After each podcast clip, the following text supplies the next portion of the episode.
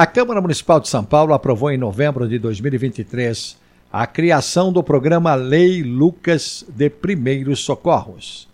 A matéria protocolada no projeto de lei 62/2022 é de autoria da vereadora Edir Salles do PSD e coautoria da vereadora Eliteruel do Podemos. Após passar pelo plenário, a proposta seguiu para a prefeitura que sancionou o texto no dia 19 de janeiro, se tornando a Lei Municipal número 18.084-2024. O texto da lei explica que o curso de primeiros socorros deverá acontecer todos os anos para capacitar e reciclar funcionários e professores municipais de ensino e de recreação.